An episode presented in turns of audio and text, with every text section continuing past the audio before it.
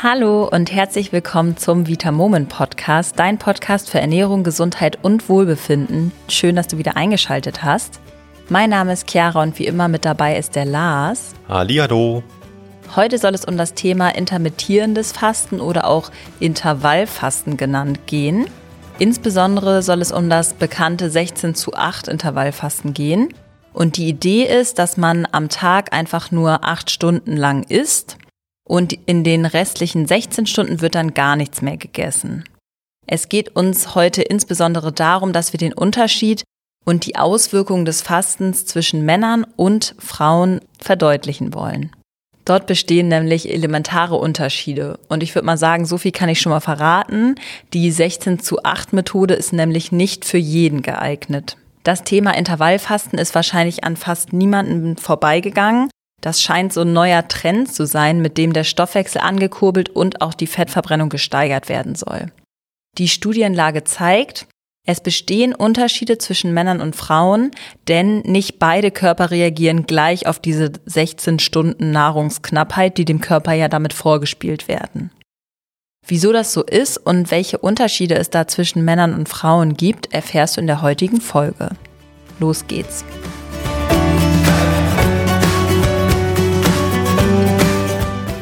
Also, auch wenn es jetzt vielleicht einige schon wissen, Lars, vielleicht kannst du ja nochmal erklären, was genau man eigentlich unter Intervallfasten versteht. Ja, du hast es ja eigentlich im Intro auch schon kurz erklärt. Und zwar ist Intervallfasten einfach eine Einteilung des Tages in bestimmte Zeitpunkte, an denen wir entweder etwas essen oder nichts essen. Das bedeutet, in der Fastenzeit, ich glaube, das kennen die meisten, nehmen wir einfach dann nichts zu uns, was Kalorien hat. Das bedeutet auch keine kalorienhaltigen Getränke. Also am besten auch kein Kaffee mit Milch, sondern eben wenn dann nur Wasser, Tee oder Kaffee ohne Milch und logischerweise auch kein Essen. Das klingt vielleicht erstmal relativ einfach, kann aber in der Umsetzung dann natürlich wirklich sehr, sehr schwer werden. Denn ich glaube, viele von uns snacken einfach über den Tag verteilt total unbewusst. Also mal hier irgendwie eine Handvoll Nüsse, sage ich mal, mal da ein Gummibärchen. Lass uns doch mal zu der bekanntesten Fastenmethode kommen. Und zwar ist das ja die 16 zu 8 Methode, über die habe ich eben auch schon im Intro kurz was gesagt. Das bedeutet ja, ich darf acht Stunden essen und faste dann 16 Stunden lang, richtig? Das ist ganz richtig und ich möchte hier einmal kurz auf die Namensgebung eingehen. Es gibt nämlich das intermittierende Fasten, das Intervallfasten oder auch 16 zu 8. Das wird dann häufig so 16 Doppelpunkt 8 oder 16 Schrägstrich 8 geschrieben. Damit ist meistens genau das Gleiche gemeint, nämlich eben das, was du gerade meintest, Chiara, dass wir 16 Stunden am Tag nichts kalorienhaltiges essen oder trinken und dann in den restlichen 8 Stunden ganz normal eigentlich essen. Als Beispiel wäre, dass wir abends um 18 Uhr das letzte Mal essen, unser Abendessen, und dann morgens frühestens um 10 Uhr das ist für viele dann machbar. Andere verschieben das und sagen zum Beispiel, ich esse abends um 20 Uhr das letzte Mal und dafür lasse ich dann am nächsten Tag das Frühstück weg und fange dann morgens oder mittags besser gesagt erst um 12 Uhr an zu essen. Okay, das klingt aber jetzt für mich auf jeden Fall sehr, sehr lange. Ich frühstücke nämlich auch sehr, sehr gerne. Hält man das denn direkt am Anfang überhaupt schon durch oder hast du da einen Tipp, wie man das sonst machen könnte? Ich glaube, wichtig ist natürlich für sich selbst erstmal herauszufinden, welche Fastenperiode zu einem selbst einfach gut passt. Du meintest jetzt zum Beispiel gerade, du frühstückst gerne. Da wäre vielleicht jetzt dann für dich nicht die richtige Variante, das Frühstück wegzulassen. Genauso gut könnte man natürlich auch das Abendessen als Beispiel weglassen. Grundsätzlich empfiehlt sich, sich da langsam ranzutasten, also nicht jetzt von heute auf morgen 16 Stunden am Tag nichts zu essen, sondern vielleicht eine Woche mal zwölf Stunden dann nichts zu essen, dann die Woche danach 14 Stunden und in der dritten Woche kannst du es dann wirklich so machen, dass du mal die 16 Stunden ausprobierst. Okay, und welche Vorteile soll mein Körper dann letztendlich jetzt daraus ziehen? Also man liest ja immer wieder darüber, dass Heißhunger reduziert werden soll, dass man viel mehr Energie haben soll und außerdem auch noch besser abnehmen kann. Genau, also grundsätzlich ist die Idee, dass wir dem Körper auch mal so eine Art Ruhepause verschaffen wollen. Wenn wir was essen oder was trinken, was Kalorien hat, dann ist es ja andauernd Arbeit für den Körper. Der muss sich ja darum kümmern und der möchte ja auch die Nährstoffe daraus ziehen. Wenn wir jetzt also aktiv darauf achten, dass wir auch mal nichts essen, dann kann der Körper sich endlich auch mal darum kümmern, dass er seine eigenen Zellen wieder regeneriert.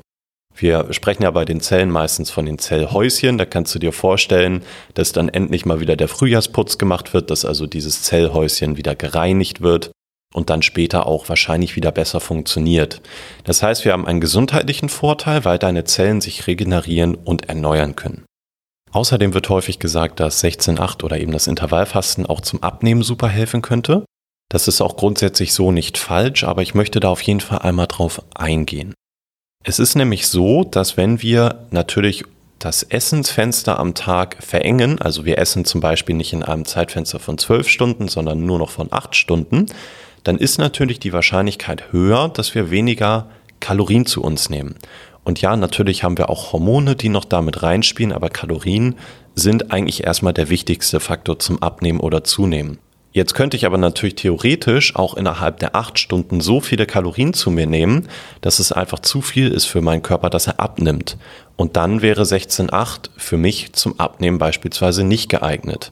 Das bedeutet, ja, für viele funktioniert es gut, damit abzunehmen, einfach weil wir weniger Zeit sozusagen zum Essen haben. Aber nicht automatisch, nur weil ich 16 Stunden am Tag nichts esse, nehme ich ab. Das war mir einmal ganz wichtig zu sagen. Was ich aber noch einen sehr schönen zusätzlichen Effekt finde, oder zwei zusätzliche Effekte sogar.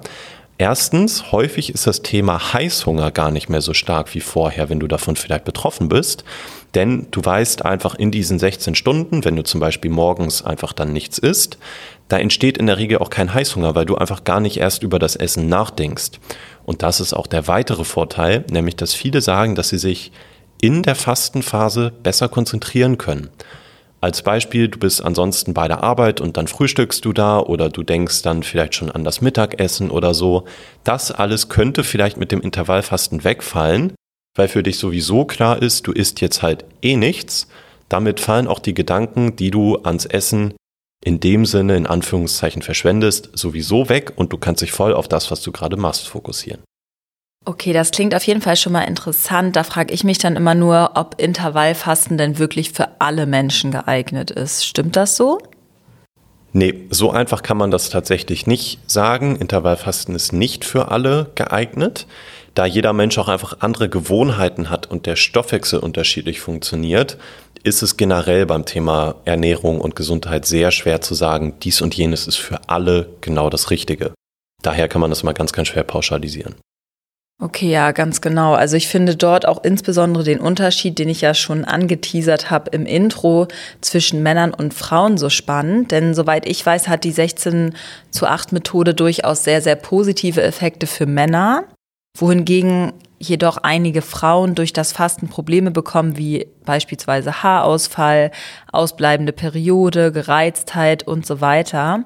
Und das wiederum liegt dann daran, dass Frauen einen anderen Hormonhaushalt haben als Männer. Vielleicht kannst du uns ja erst einmal erklären, welchen Effekt das Intervallfasten auf den männlichen Körper hat und dann können wir auch quasi die Brücke zu dem weiblichen Körper besser schlagen. Sehr, sehr gerne. Und zwar ist es so, dass der männliche Körper auf diese Nahrungsknappheit, die heute meistens ja bei uns nicht mehr wirklich vorherrscht, sondern die wir quasi vortäuschen mit der 16-8-Methode, so reagiert, dass zum Beispiel der Stoffwechsel ansteigt. Das bedeutet, wir können bis zu 14 Prozent mehr Kalorien verbrennen. Das sind jetzt natürlich nur ja, Durchschnittswerte aus gewissen Studien. Außerdem ist es bei Männern so, dass das Testosteron ansteigen kann. Und wir leben heutzutage in Zeiten, in denen das Testosteron immer weiter absinkt. Das heißt, ein Testosteronanstieg durch das Fasten wäre natürlich durchaus eine schöne Sache. Und zwar kann der sogar um bis zu 10 bis 200 Prozent ansteigen. Das bedeutet auch, dass wenn wir fasten als Männer, dass wir vielleicht leistungsfähiger sind, dass wir mehr Kalorien verbrennen und dass wir sogar auch mehr Muskeln aufbauen können. Klingt doch super, oder? Oh ja, das ist auf jeden Fall zum Neidisch werden. Diese positiven Effekte gelten so pauschal nur leider nicht für uns Frauen. Das Ganze ergibt auch Sinn, weil wenn man sich das Ganze mal von der evolutionären Seite anschaut, dann wird einem ganz schnell klar, dass Frauen im Gegensatz zu Männern bei Nahrungsknappheit früher nicht jagen gegangen sind, um quasi wieder dafür zu sorgen, dass man seine Familie ernähren konnte, sondern die Frauen mussten weiterhin fruchtbar bleiben oder wenn sie sogar schwanger waren, mussten sie weiterhin ihr Kind oder den Fötus im Mutterleib am Leben erhalten. Sprich, der Körper der Frau fährt in einer Hungersnot den Stoffwechsel eher runter und speichert die ganzen Fettreserven ein für die Not, sage ich mal, und für das Kind. Und das ist ja dann genau der gegenteilige Effekt, als was wir erreichen wollen mit dem Fasten. Weil, wie Lars eben schon gesagt hat, ist es bei Männern ja quasi genau der gegenteilige Effekt, dass mehr Fett verbraucht wird und der Stoffwechsel quasi besser läuft. Lars, was genau passiert denn dann auch mit den Hormonen der Frau? Das ist nämlich auch ein ganz heikler Punkt. Grundlegend möchte ich natürlich nochmal wiederholen, es ist einfach immer unterschiedlich. Wir reagieren alle auf alle Dinge anders. Das heißt, es gibt sicherlich auch viele Frauen, die super auf Intervallfasten reagieren, manche aber halt auch nicht. Und bei Frauen ist es wahrscheinlicher als bei Männern, dass sie nicht gut drauf reagieren. Es gibt noch relativ wenige Studien dazu, aber die Studien, die wir haben, die zeigen, dass ja zum Beispiel Cortisol, also eins unserer Stresshormone, bei langen Fastenphasen, und das gilt auch schon für diese 16 Stunden, teilweise extrem stark ansteigt. Wir haben also mehr Stresshormone im Körper. Und das wiederum kann dann zum Beispiel die Schilddrüsenfunktion einschränken bei der Frau. Wahrscheinlich ein Grund mit, weshalb noch deutlich mehr Frauen ein Schilddrüsenproblem haben im Vergleich zu den Männern. Außerdem ist es so, dass wenn wir eben mehr Stress haben, auch Muskulatur eher abgebaut wird und Fett eingelagert wird. Chiara, du hast das gerade ganz schön beschrieben. Die Frau, die macht sich biologisch auf das Schlimmste gefasst. Und Muskeln, die sind natürlich evolutionär gesehen Luxus. Die brauchen wir nicht einfach nur dafür, damit wir überleben. Mittelbar vielleicht schon, aber nicht unmittelbar. Und das bedeutet, die sind einfach ein Kalorienfresser. Und wenn der Körper denkt, er hat das Potenzial zu verhungern, dann spart er natürlich lieber Kalorienfresser ein, baut die ab und baut lieber Fett auf.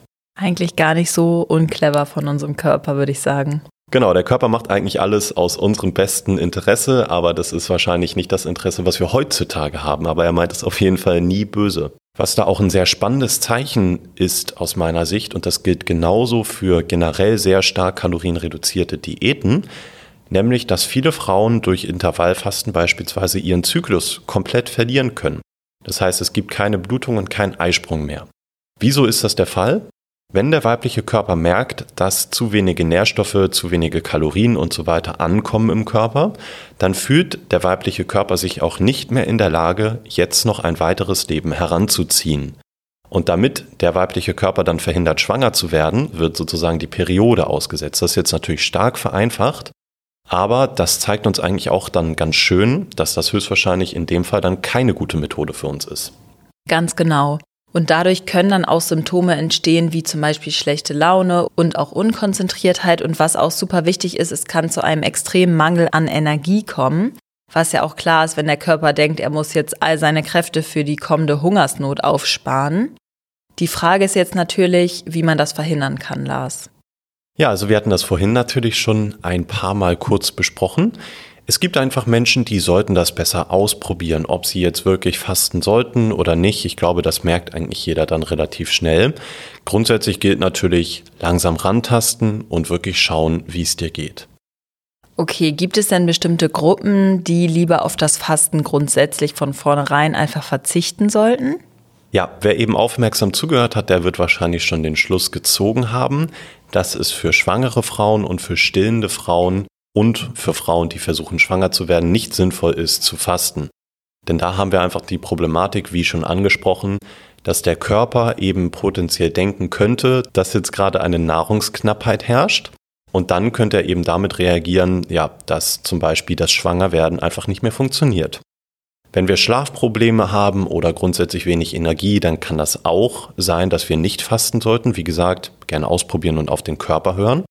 Wenn deine Periode sowieso schon ausbleibt aktuell, dann solltest du natürlich generell das Thema unbedingt angehen, damit es nicht zu spaßen. Aber dann solltest du vor allem nicht fasten, auch bei anderen Zyklusproblemen. Wenn du einen niedrigen Blutdruck, Diabetes, Blutzuckerprobleme, eine Nebennierenschwäche oder Cortisolprobleme hast, dann könnte Fasten auch kontraproduktiv sein. Genauso natürlich, wenn du untergewichtig bist, weil einfach das Potenzial besteht, dass du noch weniger Kalorien zu dir nimmst oder wenn du eine Schilddrüsenunterfunktion hast. Genau, und alle, die diese Probleme nicht haben, können ja einfach mal versuchen, nur jeden zweiten Tag Intervallfasten zu betreiben oder erstmal nur zweimal die Woche und so ein bisschen einfach testen, wie es dem Körper damit geht. Und dann kannst du außerdem auch so ein bisschen mit den Zeiten zwischen der Nahrungsaufnahme einfach spielen. Also du kannst zum Beispiel einmal zwölf Stunden nichts essen, dann vielleicht den übernächsten Tag 13 Stunden. Also einfach schauen, wie es dir damit geht.